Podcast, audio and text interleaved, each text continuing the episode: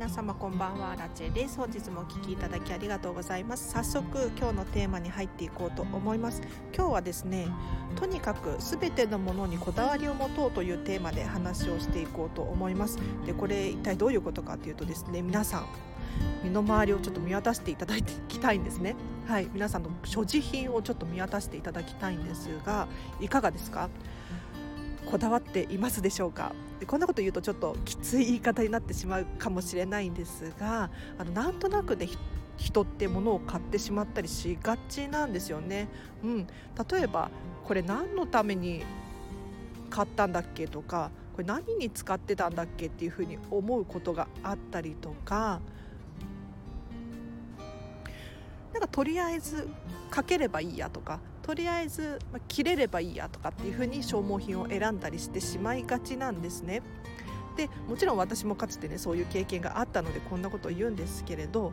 そうではなくってとにかく全てのものにこだわりを持つっていうことをお勧めしています。でこれをするとどんなことが起こるのかというとですねもう結論から言うと片付けが進みますはかどりますはいで一見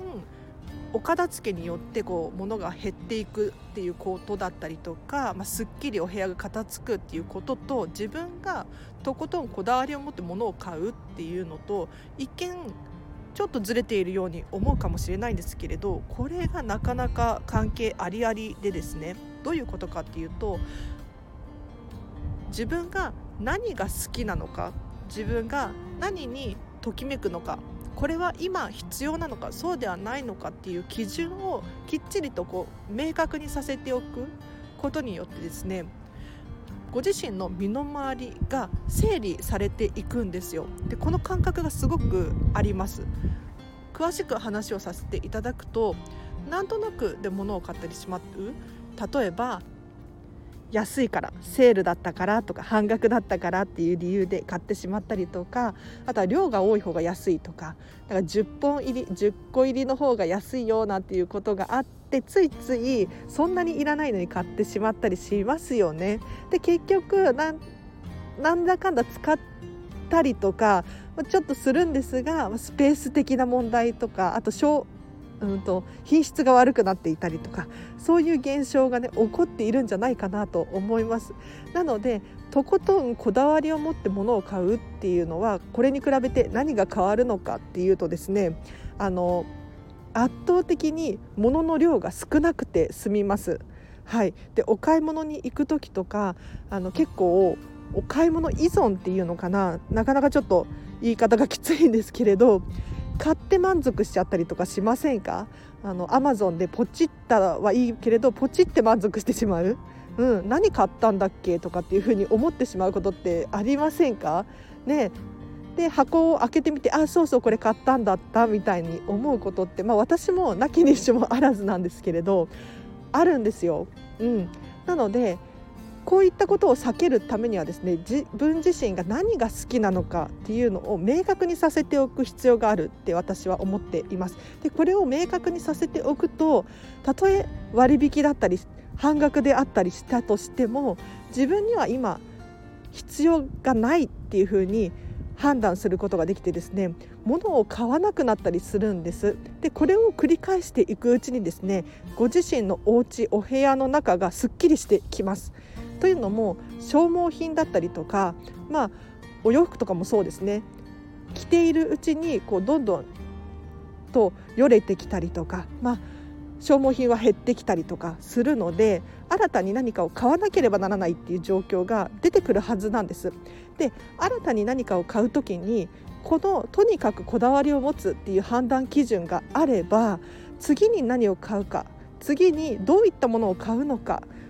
っていうのが明確になってくるんです。でここでなんとなくものをまた買ってしまうとなんとなくのものに囲まれて過ごすことになってしまうんですね。そうじゃなくてときめくもの、まあ、好きなものを選ぶことによって自分自身が好きなものばかりに囲まれてくるんですよそうすることによって客観的にですねあ私ってこういうものが好きなんだなっていうのを目で見てわかるようになるんですこれを全てのものでこうなんとなくっていうものが多いとですね一見こう部屋を見渡してみてもなんか統一感がなかったりとかなんだろう私って何どんな服が好きなんだっけとか何を食べるのが好きなんだっけとかそういうふうに思ってしまう時が来るんですよ。そう私もかつてこれですごくモヤモヤしていて悩んでいた経験があるのでわかるんですがやっぱりね自分自身が何が好きなのかもうボールペン1本取ってもそうなんですけれどここをねとことんこだわってほしいなって私は思います。なので今日はですねえっと全ての持ち物にとにかくこだわりを持とうというテーマで話をさせていただきましたがいかがだったでしょうか？ちょっと今日風が強いですね。ごめんなさい。風が入ってるかもしれない。でこの話実はこのチャンネルで何回も何回もさせていただいてるんですがすごくね重要な部分なので繰り返し伝えさせていただいております。で私のお片付けのレッスンモニターさんでレッスンすることがあるんですけれどとにかく次にじゃあ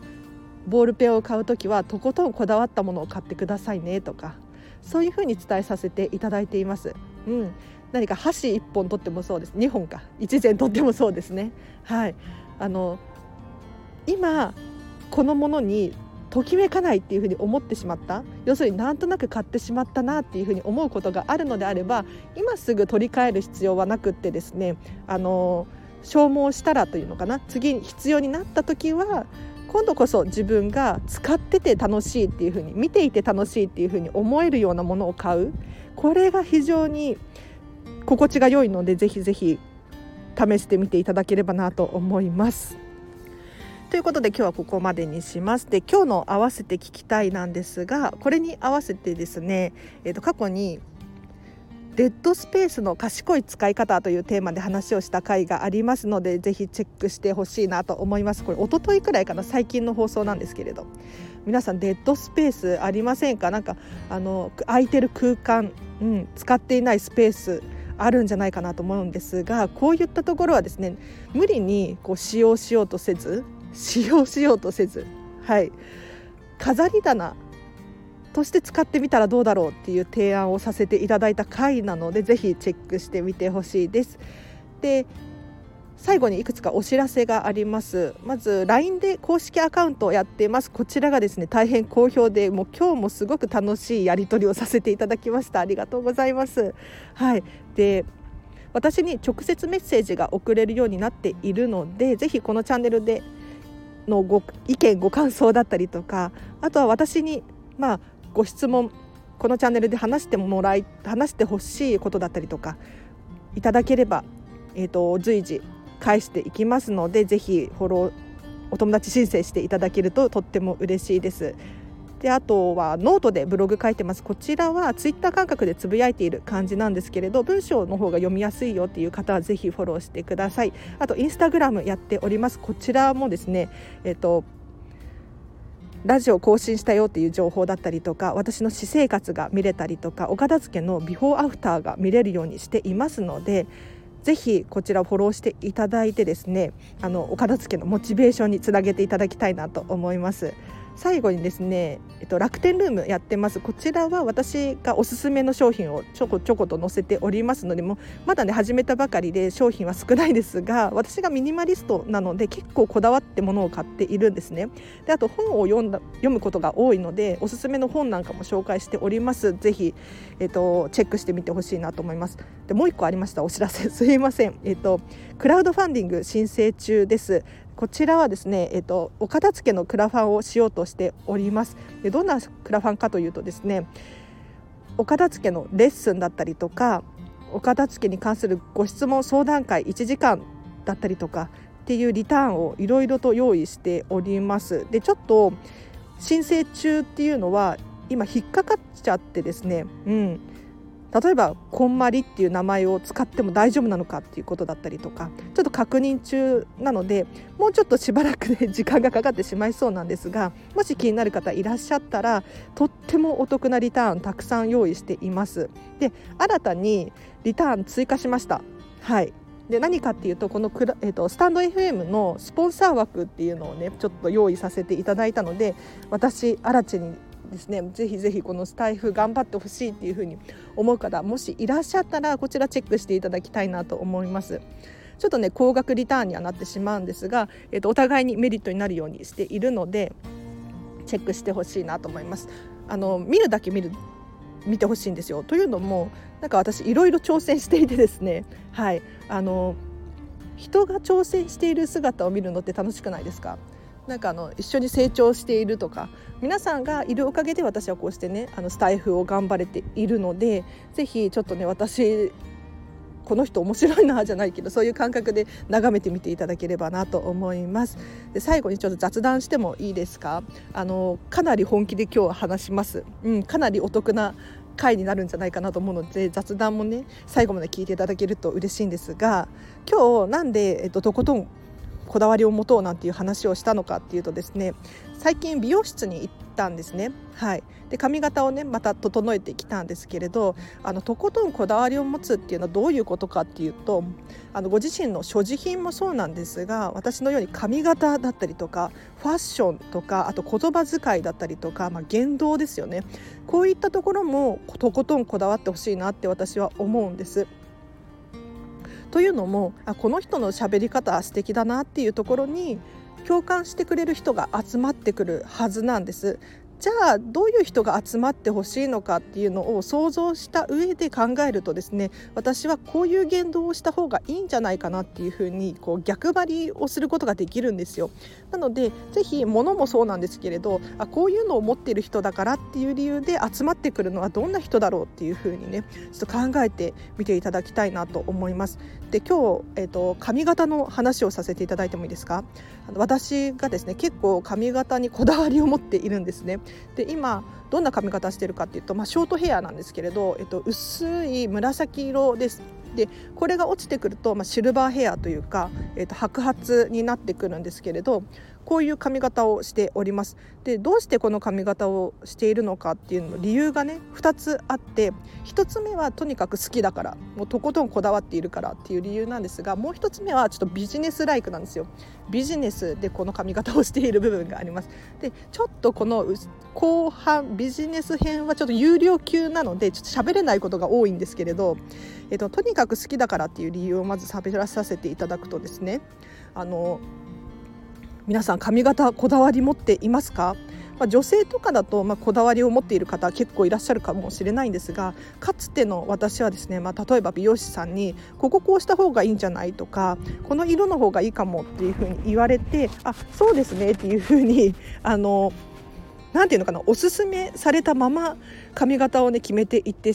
いたななんてちょっと反省しているんです。皆さんどうですか？うんなんか整えるだけでいいとかっていう風に私も思っていたんですが実はですねお片付けを終えたことによってもう髪型もとことんこだわりたいっていう風に私は思えたんですよ。どういうことかっていうと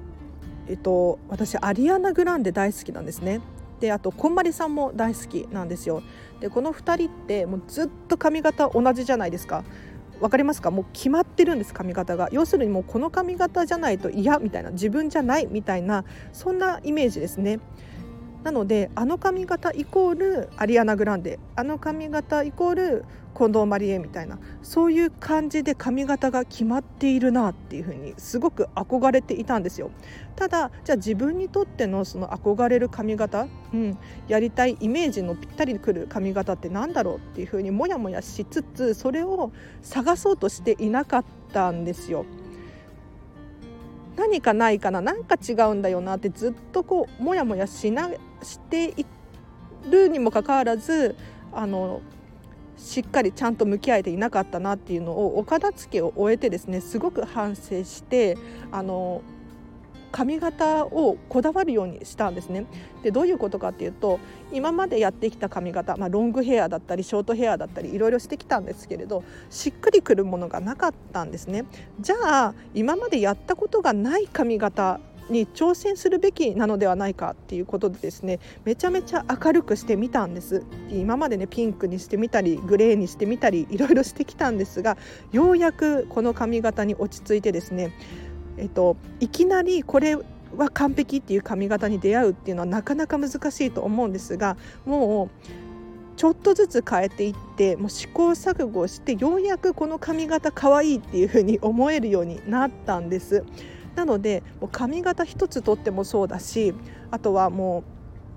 ファッションセンスもそうだし言葉遣いとかあと言動とかですね行動、うん、振る舞い立ち居振る舞いっていうのかな。もうこだわるとそういうふうに周りから見てもらえる。あこの人こういう人なんだなっていうふうに思ってもらえる。で共通の話題だったりとかまあ共感してもらえる人が周りに集まってくるっていうふうに思うのでぜひあのとことんものをこだわるに加えて皆さんがどういう人が集まってほしいのかだったりとかどういう自分が憧れるのかっていうのを今一度考えてみていただいてですねあのヘアスタイルもそうだし洋服もそうだしこういうところもねこだわっていただければななんて思います。で私がどうしてこの髪型にしているのか2つ目の理由はですねビジネスなんですよ。要するにマーケティングです。はい。意外かと思われるかもしれないんですけれどゴリゴリに論理的に考えてこの髪型にしているんですね。で深くはちょっと話せないんですよ。これ有料の情報をゲットしてやってるのであのダメなんですけれど軽く話せる範囲で話させていただくと例えば芸能人の方だったり、まあ、有名人の方ってあの髪型服装、まあ、色とかテーマカラーとかって決まってる方がいらっしゃいませんか？なんかメガネキャラとかそういうのもあると思うんですけれど要するにパッと見でこうイメージしやすい覚えてもらいやすい。